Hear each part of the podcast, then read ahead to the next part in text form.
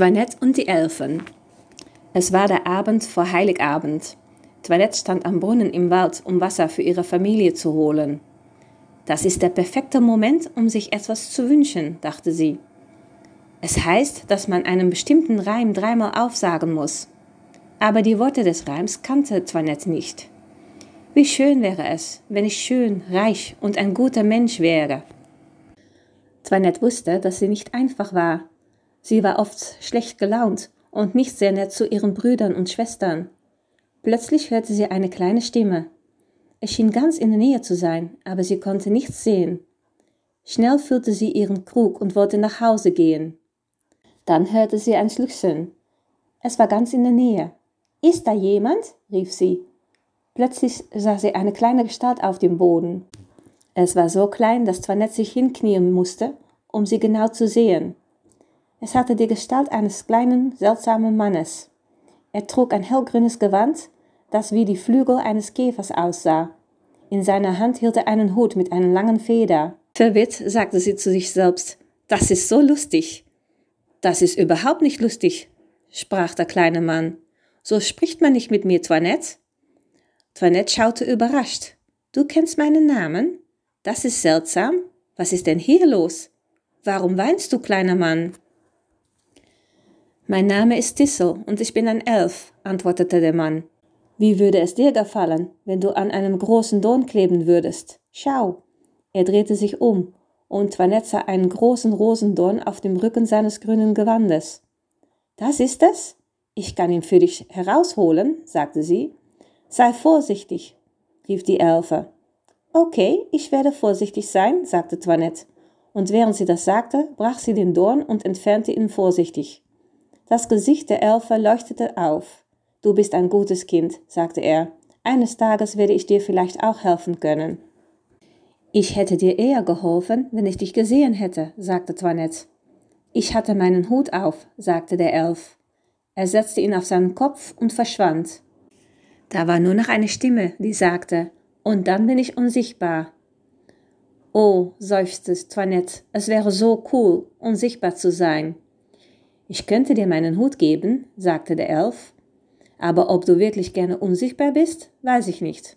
Manchmal ist es schön, manchmal auch nicht. Du kannst unsichtbar sein, aber du brauchst dazu die Samen eines Fahns. Du musst die Samen in deinen Schuh stecken. Wenn du die Samen nicht hast, ist es nicht möglich, unsichtbar zu werden. Wo kann ich diese Samen finden? fragte Toinette. Ich habe keine Ahnung, wie sie aussehen. Natürlich nicht, sagte der Elf.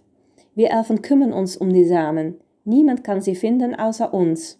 Aber da du so nett zu mir warst, werde ich dir ein wenig davon geben. Du kannst dich unsichtbar machen und sehen, ob es dir gefällt. Toll, sagte Toinette. Kann ich es jetzt haben? Was denkst du denn? sagte der Elf. Glaubst du, ich habe meine Taschen damit vollgestopft? Nein, natürlich nicht. Lass heute Nacht dein Schlafzimmerfenster offen. Ich werde zu dir kommen. Er legte den Finger auf die Nase, sprang auf wie ein Grashüpfer, tippte an seinen Hut und verschwand. Toinette eilte nach Hause. Ihre Mutter wartete bereits auf sie. Wo warst du? seufzte sie. Ich mag es nicht, wenn du so lange im Wald bleibst. Die Kinder wollten wissen, warum sie so lange draußen blieb, aber Toinette bruskierte sie. Die Kinder gingen leise weg, wie sie es oft taten, wenn Toinette in der Nähe war. Geschichte? fragte ihre kleine Schwester Jonathan aber Toinette hatte keine Lust dazu. Nein, heute Abend nicht, antwortete Toinette. Frag jemand anderen. Es war Schlafenszeit und Toinette öffnete ihr Fenster und blieb wach, bis sie einschlief. Plötzlich wachte sie auf und auf ihrer Decke saß ihren Elfenfreund. Er fragte, Wirst du immer noch unsichtbar sein? Ja, sehr gerne, antwortete Toinette. Da gab der Elf ihr eine Schachtel mit Farnsamen. Steck das in deinen Schuh und du wirst unsichtbar, sagte der Elf. Und wenn du wieder sichtbar werden willst, nimm die Samen aus deinen Schuhen. Dann verließ Tissel Toinettes Zimmer. Unmittelbar danach fiel Toinette in einen tiefen Schlaf. Am nächsten Morgen wachte sie mit einem seltsamen Gefühl auf. War das alles wirklich passiert? Sie zog ihre schönen Weihnachtskleider und Schuhe an. Sie war bereit für das Weihnachtsfrühstück. Ihre Mutter rührte gerade den Brei auf dem Herd. Toinette ging zu ihr, aber sie bewegte sich nicht und drehte ihren Kopf nicht. Wie spät ist es? fragte die Mutter. Wo ist Toinette? Toinette ist nicht oben, sagte ihre Schwester Marie. Ihre Tür ist offen, aber sie ist nicht da. Das ist seltsam, sagte die Mutter. Sie ging zur Tür und rief Toinette, Toinette, während Toinette genau dort stand. Ich bin unsichtbar, kicherte Toinette. Wenn sie nicht zurückkommt, und was soll's, sagte ihr Bruder Pierre, will ich ihr Zimmer haben. Vielleicht wurde sie vom großen, bösen Wolf gefressen, sagte Bruder Mark. Die Brüder fingen an zu lachen, aber Toinette fand das überhaupt nicht lustig. Kümmerten sich ihre Brüder so wenig um sie? Der Morgen verging und ihre Mutter ging immer wieder zur Tür in der Hoffnung, Toinette nach Hause kommen zu sehen. In der Zwischenzeit spielten die Kinder fröhlich miteinander. Sie waren es gewohnt, ohne Toinette zu spielen und schienen sie nicht zu vermissen. Es war Jonathan, die ab und zu sagte, Arme Toinette, sie ist weg. Wen kümmert es, wenn sie weg ist, sagte Mark. Wenn sie hier wäre, würde es nicht so viel Spaß machen. Alles, was sie tut, ist jammern und meckern. Für mich ist es gut, dass sie nicht da ist. Das Leben wird besser sein. Ja, mach dir keine Sorge um Toinette, rief Pierre. Toinette hatte sich noch nie in ihrem Leben so unglücklich und ungesehen gefühlt, wie wenn sie die Kinder das sagen hörte. Es war nie ihre Absicht gewesen, gemein zu ihren Geschwistern zu sein. Sie hoffte, dass sie sie noch liebten. Sie schlich sich aus dem Haus und setzte sich unter einem Busch im Wald. Sie fing an zu weinen und dachte, Jonathan vermisst mich. Oh, und ich habe sie weggestoßen und wollte ihr keine Geschichte vorlesen. Für Marie habe ich nie Zeit. Und zu Marc und Pierre bin ich nie nett gewesen. Oh Mann. Dann hörte sie eine innere Stimme. Aber du könntest freundlicher und netter sein, wenn du es versuchen würdest, nicht wahr? Toinette schlug die Hände zusammen und sagte laut, ja, das könnte ich. Und genau das werde ich tun. Sie schnürte ihre Schuhe auf und schüttelte die Samen aus den Schuhen. Sie zog ihre Schuhe an und lief nach Hause. Wo warst du den ganzen Tag, Toinette? fragte ihre Mutter. Dann fiel sie weinend in die Arme ihrer Mutter und erzählte ihr die ganze Geschichte. Ihre Mutter hörte ihr zu. Als sie Toinettes Hände und ihren Kopf abtastete, sagte sie, Du hast Fieber. Ich werde dir einen Tee mit Honig machen.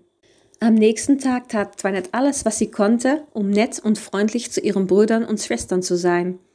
Das gelang ihr nicht immer, aber man kann sich ja auch nicht von einem Tag auf den anderen komplett ändern.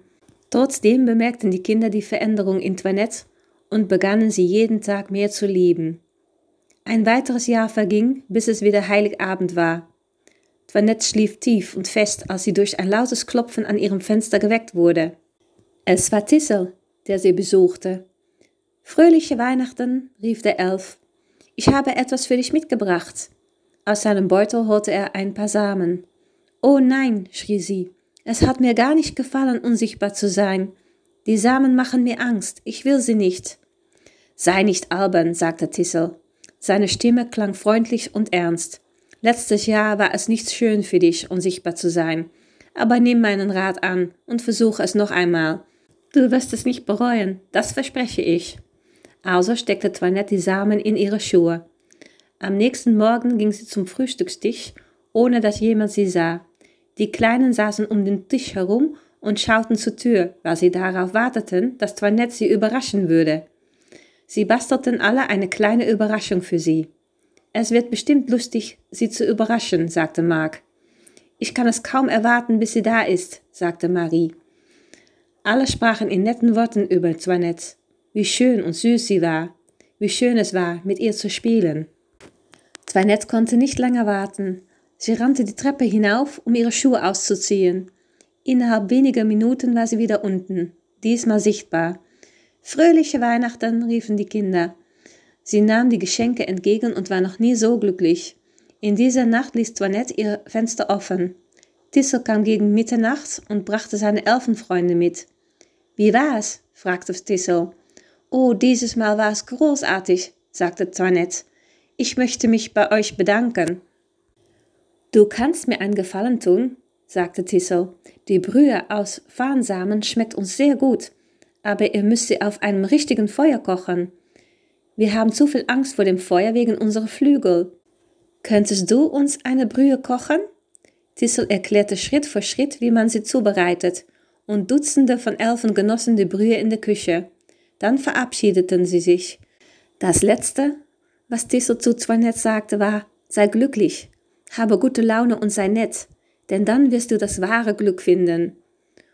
Und diese Worte behielt Toinette für immer im Gedächtnis. Sie lebte glücklich bis an ihr Lebensende.